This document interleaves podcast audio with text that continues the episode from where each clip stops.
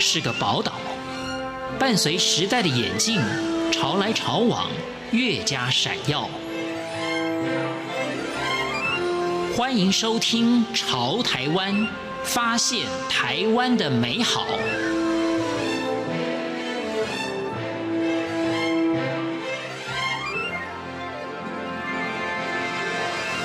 听众朋友您好，欢迎您收听《潮台湾》，我是文心。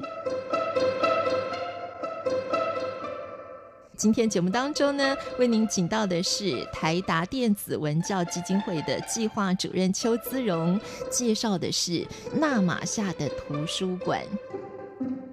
呃，各位听众大家好，我是台达基金会的姿荣，很高兴在这边跟听众介绍那玛夏的图书馆。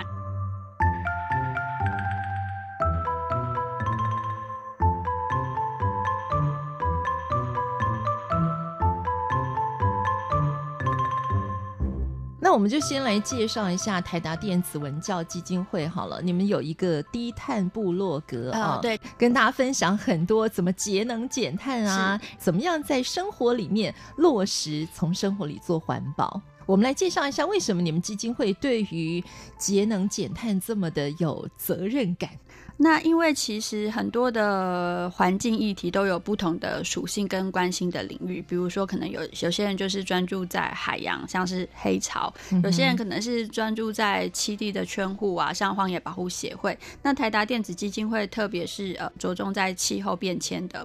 部分，那有一个部分也是因为其实呃我们自己是做节能产品的，那我们也把就是节能产品很多都是先从自己的厂房或是办公室来做实践，嗯、所以这个也成为就是我们在呃基金会发展上面的一个工作的主轴这样子。嗯，嗯。台达电子十年来建造了超过二十栋的绿建筑，对，包含说呃我们自己的办公室，然后呃可能从台湾大陆到呃。欧洲其实都有这些绿建筑的足迹。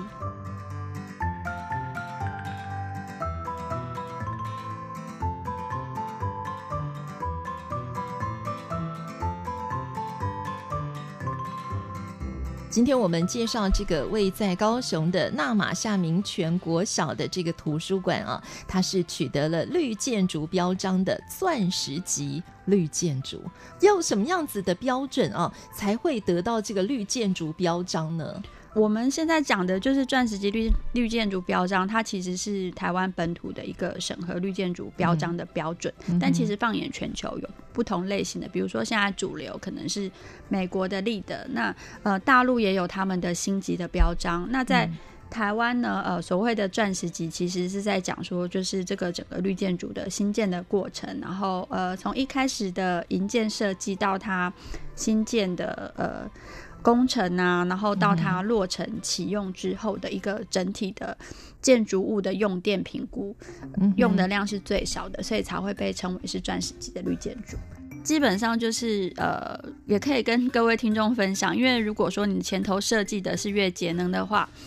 它到后来使用的时候，它其实相对的，你所要付出去的电费也不会那么多，所以才会就是其实是要从源头就开始去注意这件事情。所以当大家开始注意到节能减碳、要做环保这件事情之后啊，我们谈到绿建筑，很多人会觉得哇，那盖一个绿建筑啊，是不是要花费的金额会比我们盖一般的建筑要高呢？这其实是一个迷思哎、欸。呃，大家对建筑的要求啦，可能也不太一样。说绿建筑贵，好像也不对，因为其实它、嗯、它用木头建材，可能不见得比那些水泥的什么来的贵这样子。嗯、那以我们自己新建的过程来说啦，就是建筑物贵不贵，其实来自于就是它使用之后，你还要看你每个月耗出去的电费是多少，那个把这个整个过程计算进来才算是公平的，嗯、而不是去注重说那个一平单价是多少钱。这样子，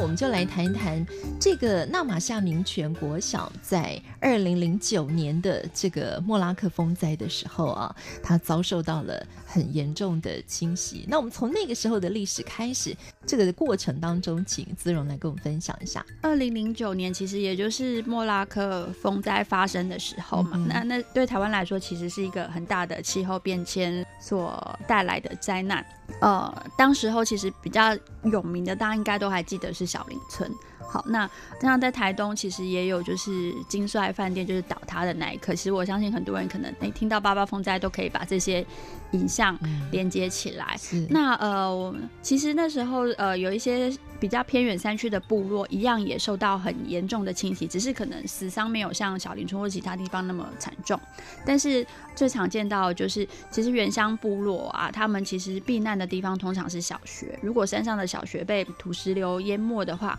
不仅是在地的呃学生没有办法念书，那呃还有就是可能在部落里面，他们也不可能就是像以前这样子，可能就是台风天大家可以有哪一个就是比较安全的地方可以去集合。那就在那个背景之下，我们去认养了呃民权国小。那那时候它是因为太靠近河床，所以被土石流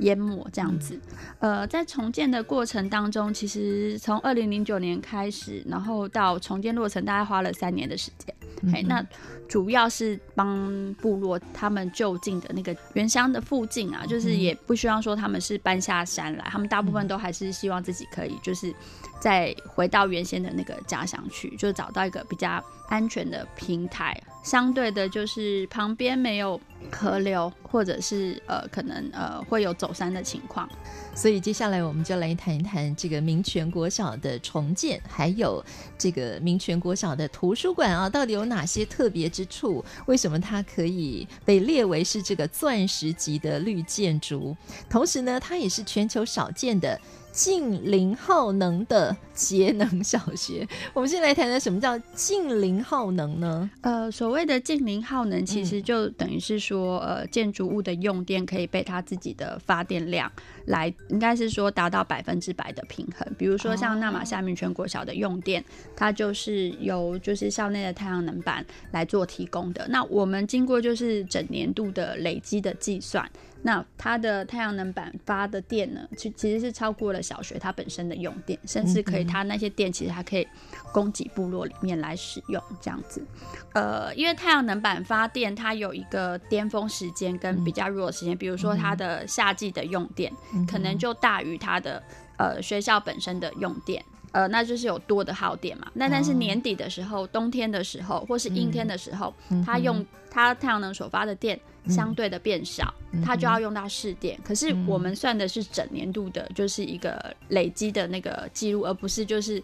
当天或者是每个月，就是看那个电费单这样子。所以我们要盖一栋绿建筑啊，我们必须要去注意到的地方非常的多。除了像用电啦，这个建材呀、啊，所以在这次重建的过程当中，他们的建材也是有特别经过了考量的哦。基本上就是绿建筑有一个很重要的元素，嗯，其实也是跟老祖宗的智慧相关呐、啊。那我们其实可以回头看一下，我们以前可能乡下常常看到的。建筑物的材料是哪一些？哎、欸，可能会有稻草，嗯，或是木头嘛，或者是竹子，嘿，或者是、嗯、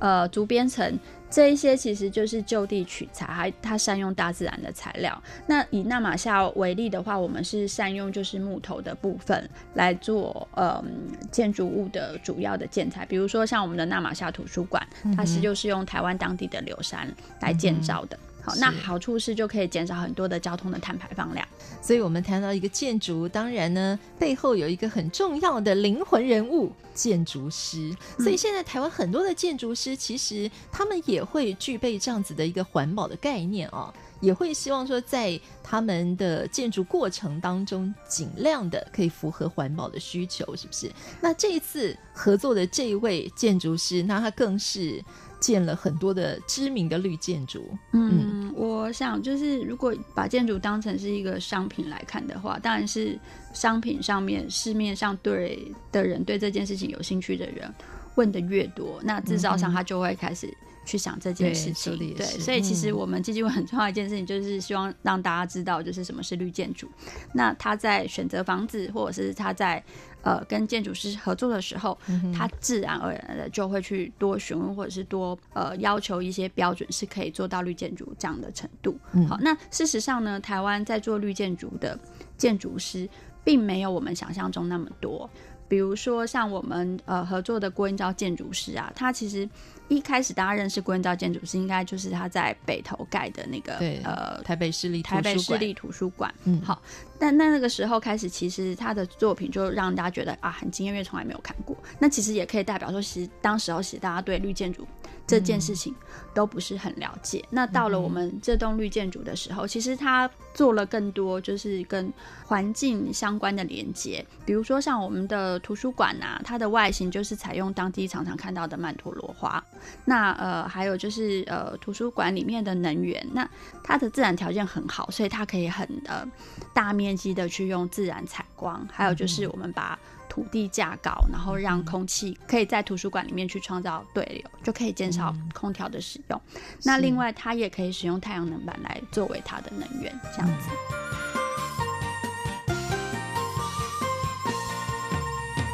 所以像你刚刚提到这个高脚屋啊，为什么高脚屋可以让这个图书馆在夏天的时候也不用开冷气呢？这是一个什么样子的原理啊？呃，那其实我们常常看到很多建筑物，其实现在也很多，就是它外、嗯、外形都会有一些很特殊的。造型是想要去吸引人的，嗯、但是我们的建筑里面除了造型吸引人之外，它有具备某一定程度的功能，哈，它不是只是装饰性的，嗯、对，比如说呃，我们把纳玛夏米全国小的校舍都架高，哈、嗯，那让它长角的原因，其实有一个部分是，第一个我们在平台上面去盖学校的时候，我们没有过多的整地，因为它有点倾斜，所以大雨来的时候，那个雨就很快的就可以顺着这个地形流失了。所以相对的，为了要让水可以顺顺利的通过的话，所以我们把建筑物架高，底下就有空间让水它不会冲击到小蛇本身，这个是一个好处。然后另外一个好处是，把它架高之后呢，我们在图书馆的底部我们是有装气窗的，底下的地方，所以如果呃。比如说，现在就是呃，有风吹来的时候，其实冷空气就会从就是地下的那个气床，然后进到图书馆里面去，去完成一个对流。对，嗯、这个是在就是空调上面的好处，这样子。这个其实也，我觉得也是有一些手法是可以让民众学习的，哦。嗯、比如说，呃，夏天很热的时候，你站在阴影里面，跟站在外面，你一定可以感觉到很大的温差。对，哦，所以我们把这个图书馆架起来，其实你想想看，嗯、其实图书馆底下的空气，因为没有晒到太阳，它就是凉的。嗯并不是用冷气去创造就是比较低的空气，嗯、而是利用就是房子的那个本身结构上面的设计去达到这件事情。嗯，嗯，那我觉得现在其实房子它比较没有办法去就是顾及到这部分，反而很很依赖就是设备，比方说我们可能装冷气或是装什么样的那个机器，然后来做做到这件事情。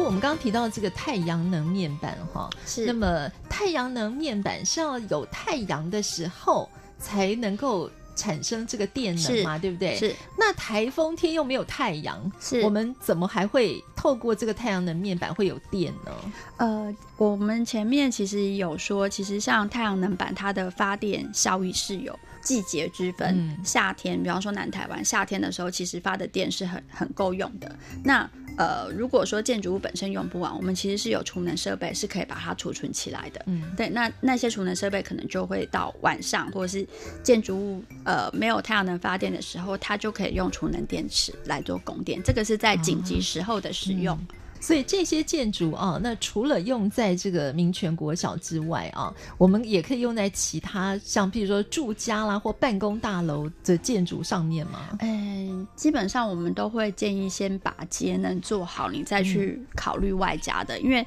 如果说你今天的建筑物本来就是很耗能的，那你你要装多少的太阳能板？嗯，才能去就是提供建筑物的那个电力的使用，嗯、反而是要增加新的东西之前，可能要回归来看说，哎、欸，我有哪一些就是不当的用电，其实可以先减少下来，这样子。嗯、虽然说再生能源是从大自然来的啦，嗯、但是所有的呃设备制造都是在损耗大自然的资源，嗯、像太阳能板呢、啊，它一样也是可能二三十年的寿命，很要正确的使用才能去延长它的寿命。